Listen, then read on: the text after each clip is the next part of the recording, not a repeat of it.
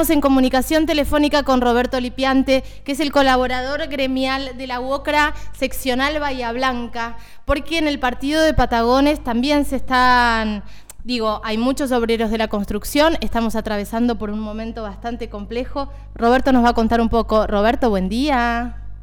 Buen día, ¿cómo te va, Saludos a la audiencia. Gracias, gracias por atendernos. Em, Roberto, con Damián lo hemos hablado varias veces y me parece que es importantísimo contar y reflejar la realidad que se está viviendo desde los trabajadores de la construcción en todo este periodo de pandemia y de cuarentena, ¿no? Sí, la verdad que nuestra campa la estamos pasando mal, no, no tenemos ningún tipo de obra, obras públicas, de la provincia, nacional, tampoco tenemos obras grandes, privadas, sí tenemos muchas obras particulares que, bueno, los, compañeros están subsistiendo con, con todas esas obras, pero obviamente están todos negros. Eh, sí, sí le hacemos que el, contratista o el dueño de la obra que pagarle de acuerdo a la escala, que tenga la seguridad del eh, este es el trabajo más o menos que estamos haciendo.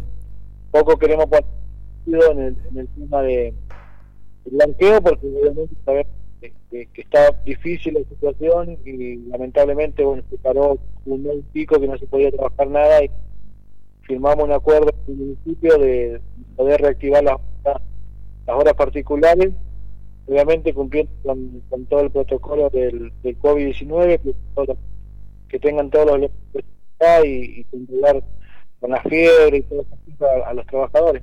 Totalmente. Las obras particulares, Roberto, si estás caminando o algo, vos frenás si no se, ah, no se corta tanto, pero em, las obras particulares están salvando ahora a los trabajadores de la construcción, ¿verdad? Y, y ahora en este momento sí, eh, que también nos salvó mucho por el tema de la cebolla que está acá unos kilómetros y muchos compañeros hacen eso, estos tipos de trabajo porque bueno, lamentablemente no tenemos nada. Claro. No tenemos ningún proyecto de obra tampoco, sí salieron algunas obras que, que nos está ejecutando, lo está dando el municipio de, hacer vereda, perdón, cuneta, pero tampoco es la que nos salva eh, a la cantidad de gente que tenemos desocupada, ¿no? Claro. Tenemos en tenemos al 100% de compañeros desocupados. ¿Cuánto que dijiste? ¿Qué porcentaje? El 100%. Ah, no, es tremendo, es tremendo.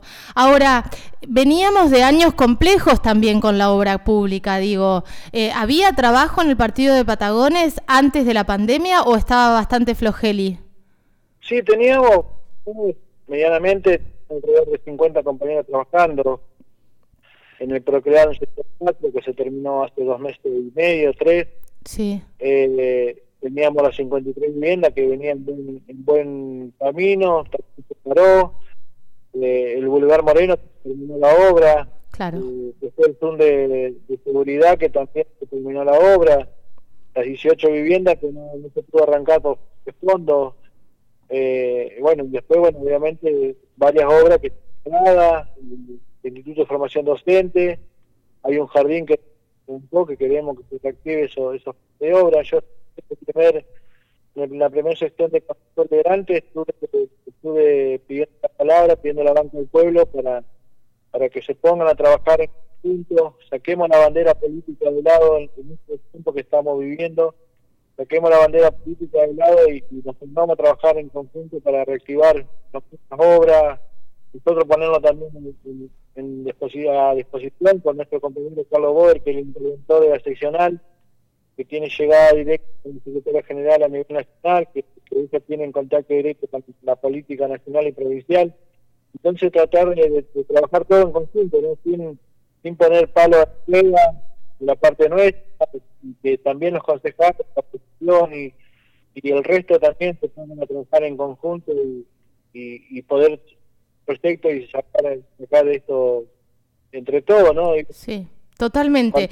Es re, es re importante. Esto que estás diciendo, Roberto, es re importante porque los que la miramos desde afuera, lo único que queremos es que se reactive la cosa, que la gente tenga laburo, eh, que no metan la, eh, las banderas político-partidarias en el medio, porque estamos hartos de eso. Y somos, estamos, en el medio, y de la construcción siempre que me acuerdo siempre la nota que, hicimos con vos en el momento que yo arranqué mi lucha en Patagones, eh, que estaba lo más simplificado, lo más eh, vulnerable, ¿no?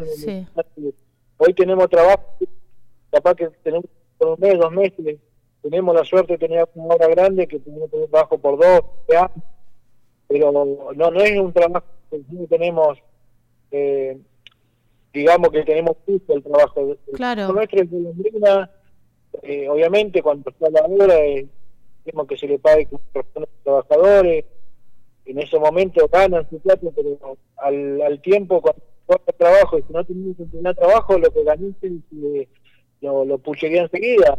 Obvio. Se van, van enseguida, no, no tenemos un, sueldo fijo, eh, nada de eso como para decir, bueno, menos cobro la mitad del sueldo, pero tengo tengo una entrada de, salario. Los, trabajadores, los trabajadores que, que no tenían nada, eh, cuando tocó este la pandemia, la verdad que la pasaron mal. Porque si, si, nosotros asistimos con alimentos, el municipio asistía con alimentos, pero tampoco asistía con lo básico que necesita la familia, la carne, el lácteo, si tiene la leche.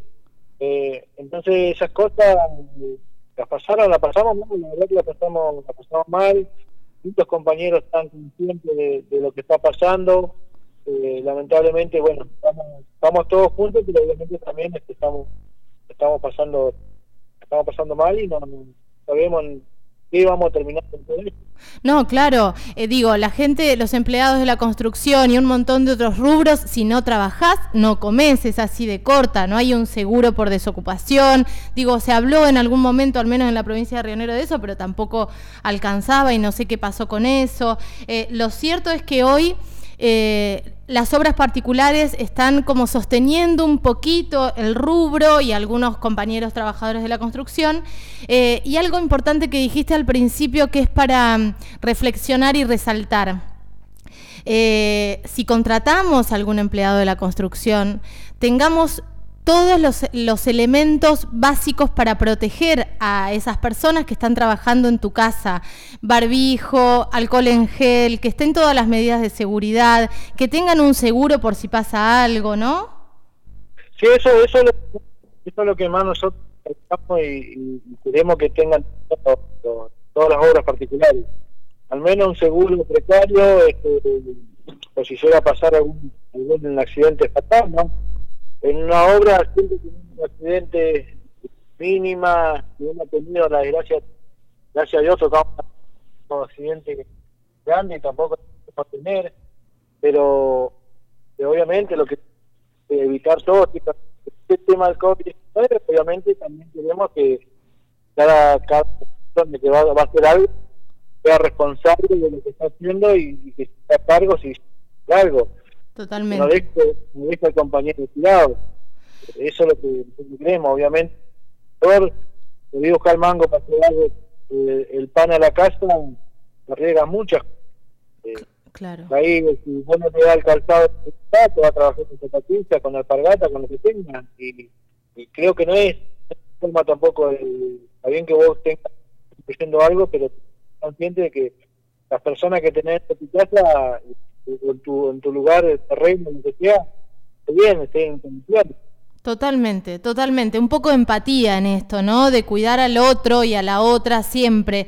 Roberto, te hago una consulta, porque te dije el otro y la otra. ¿Hay mujeres trabajando en la construcción o había al menos antes de la pandemia?